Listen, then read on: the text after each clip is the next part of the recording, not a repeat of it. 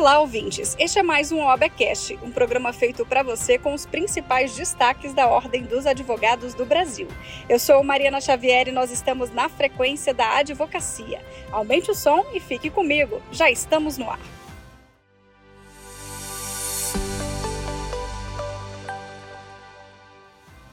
O Senado Federal aprovou o projeto de lei que extingue a multa aplicada pela Justiça a qualquer advogado que abandone o processo penal.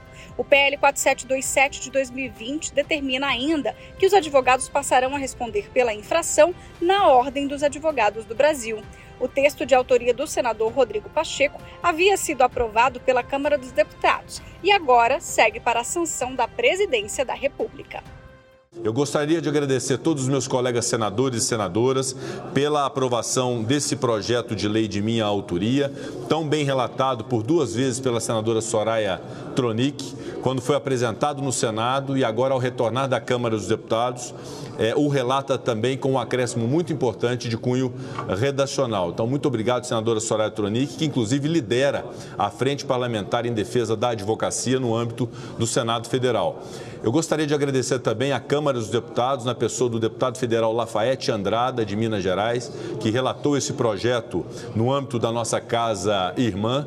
E hoje, Senado Federal e Câmara dos Deputados entregam à sanção um projeto que corrige uma distorção do processo penal brasileiro, contida no artigo 265, que é a possibilidade da aplicação sumária, sem devido processo legal, sem contraditório, sem ampla defesa, pelo juiz, pelo magistrado, ao advogado de uma multa que absolutamente não há nenhum tipo de precedente na no ordenamento jurídico brasileiro. Somente nesse artigo 265, portanto, essa correção que vem em boa hora para resguardar a prerrogativa dos advogados que militam, sobretudo, na seara penal.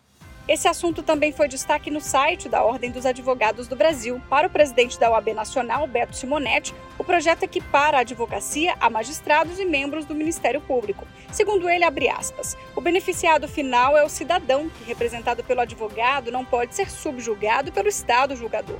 A defesa tem que ser ampla e altiva. Aplicar multas ao advogado significa apequenar o cidadão. Fecha aspas. Pela regra vigente, o Código de Processo Penal proíbe o abandono do processo, salvo em caso de aviso prévio ao juiz por motivo imperioso. É prevista como pena ainda multa de 10 a 100 salários mínimos, além de outras sanções, como explica o presidente da Comissão Nacional de Defesa das Prerrogativas e Valorização da Advocacia, Ricardo Breyer realmente a reafirmação de uma legislação que nós temos que cabe a, única e exclusivamente à OAB através dos seus órgãos, principalmente o Tribunal de Ética e Disciplina, a averiguar a responsabilidade administrativa do advogado.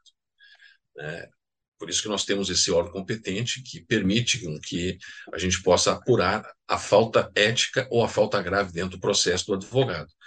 E essa multa aplicada no CPP e que traz a imposição por parte do magistrado de uma ausência de um advogado em audiência é uma usurpação de competência, é uma legislação que não está condizente com o nosso estatuto, que nos dá essa autonomia e que, caso o magistrado entenda que o advogado não esteja comportando dentro dos parâmetros e princípios de ética, remeta um ofício para dentro da OAB e, consequentemente, a gente possa averiguar e analisar isso com maior cuidado e ver se há ou não responsabilidade por parte do advogado. Agora, o que não pode, e o projeto e a aprovação seguramente pelo Senado e sanção do presidente da República, vai reparar um erro gravíssimo de legitimidade para de uma legislação que estava fazendo algo que compete única e exclusivamente ao OAB, conforme o nosso estatuto, que é a análise de conduta de advogado ou advogada é, que, porventura, possam estar ferindo o nosso Código de Ética e Disciplina.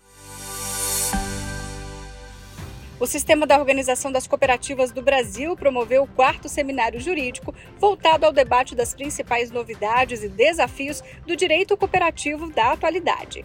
O vice-presidente da OAB Nacional, Rafael Horne, representou o Conselho Federal e discursou sobre o papel da ordem em promover o sistema de cooperativismo. Não à toa que nós temos buscado levar esses ideais, Tânia, para o sistema OAB, porque o sistema OAB ele se identifica muito com esses ideais cooperativistas. Lá na ordem, assim como no cooperativismo, nós defendemos a liberdade, defendemos a democracia, defendemos a autonomia e a independência, que o sistema OB tem as subseções, tem as seccionais, tem a OB nacional.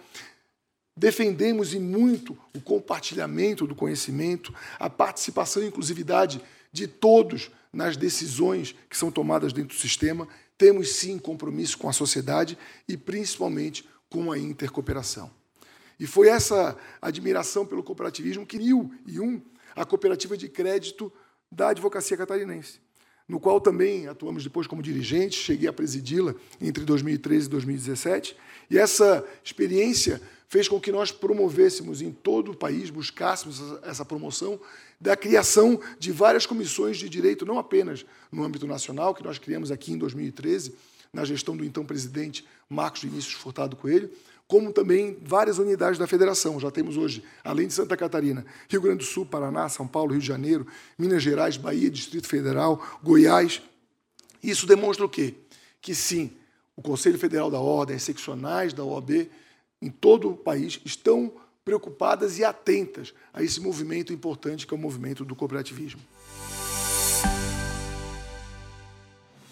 Mudando de assunto, o Conselho Nacional de Justiça julgou procedente o pedido realizado pelo Conselho Federal da OAB para implementar a funcionalidade de múltiplas assinaturas nos processos eletrônicos.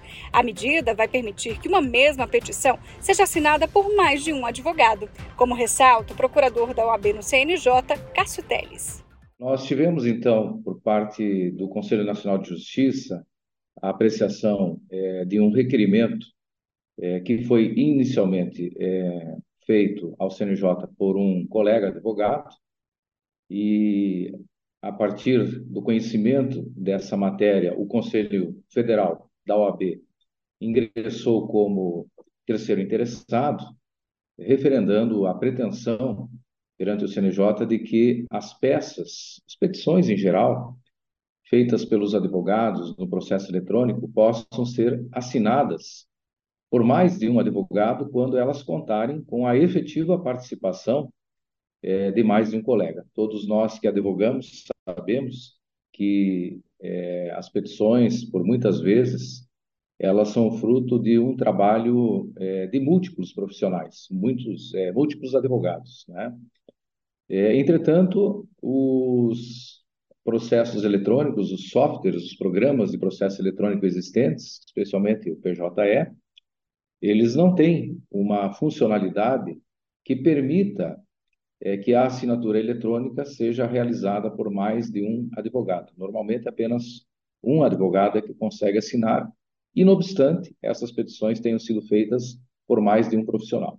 Então, o que o CNJ decidiu é que é, deverá é, ocorrer por parte dos tribunais uma implantação dessa funcionalidade permitindo que mais de um advogado possa assinar as petições. Essa pretensão, ela vem ao encontro do que está previsto no artigo 14 da Lei 8.906, que determina que todas as petições, elas devem conter o nome, o número da inscrição do advogado que a elaborou.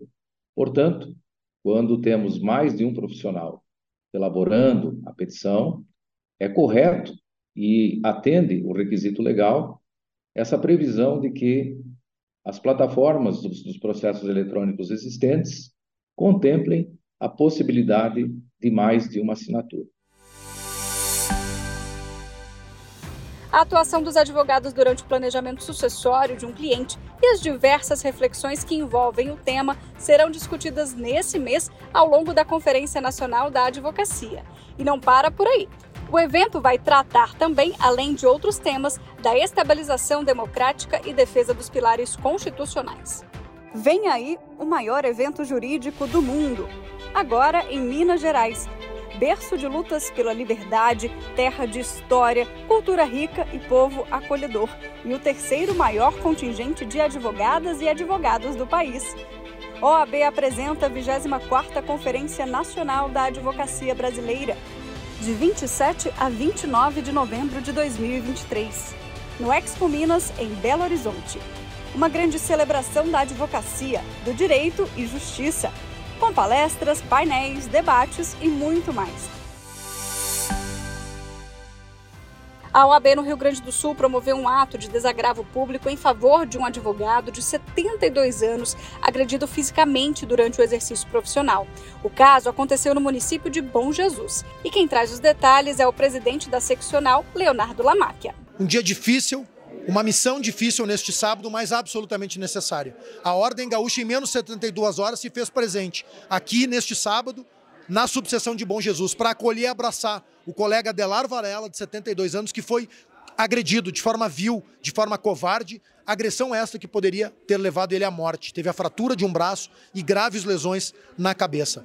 Então, além de nós abraçarmos esse colega e prestarmos nossa solidariedade a ele, viemos aqui bradar, reagir. A OAB do Rio Grande do Sul já está colocando toda a sua força institucional para reagir a esse ato covarde. Já estamos buscando a punição deste agressor que está preso e nós vamos continuar colocando a nossa força institucional, reagindo para dizer, em alto e bom som, à sociedade gaúcha: nenhuma advogada e nenhum advogado neste Estado será intimidado ou será agredido sem que haja uma reação muito firme, como aqui em Bom Jesus da Ordem Gaúcha, e como em outros casos que tivemos na nossa gestão.